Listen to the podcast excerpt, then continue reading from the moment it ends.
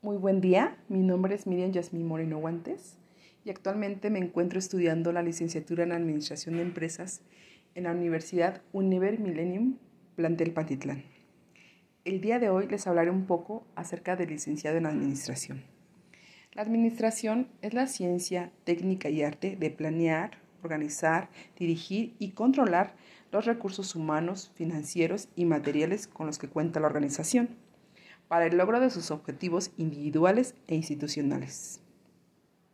Hoy en día las sociedades se tornan cada vez más complejas y dependen en gran medida de las instituciones y organizaciones especializadas para el logro de sus objetivos, y estas a su vez serán guiadas por un administrador.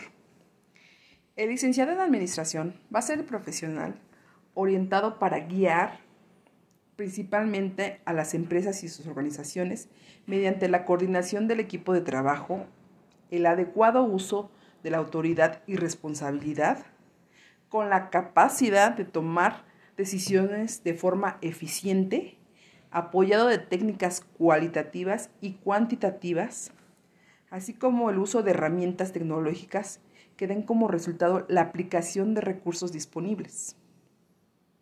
El papel que va a desempeñar es un sinnúmero de responsabilidades y por supuesto sus funciones van a variar dependiendo del nivel jerárquico que se encuentre.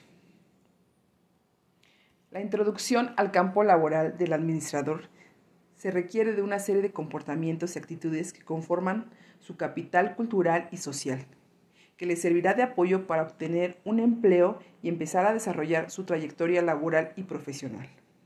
Ahora bien, siguiendo con estudios posteriores a la licenciatura, tendrá mucho más posibilidades de encontrar un mejor trabajo y salario. Un licenciado en administración deberá contar con habilidades, destrezas y capacidades para, el desempeño del puesto. Un estudio realizado en el estado de Aguascalientes acerca del perfil del administrador en recursos humanos arrojó que sus características demográficas, rasgos personales, competencias cognitivas, conductuales y técnicas, así como su relación con el contexto organizacional, están relacionadas con el perfil.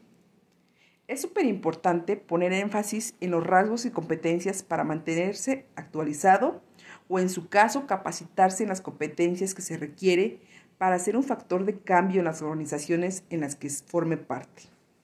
Y bien, las prácticas empleadas para gestionar el recurso humano son factores determinantes en el desempeño organizacional, ya que estos recursos son considerados como estratégicos en el actual entorno dinámico y complejo en las que viven las empresas actualmente.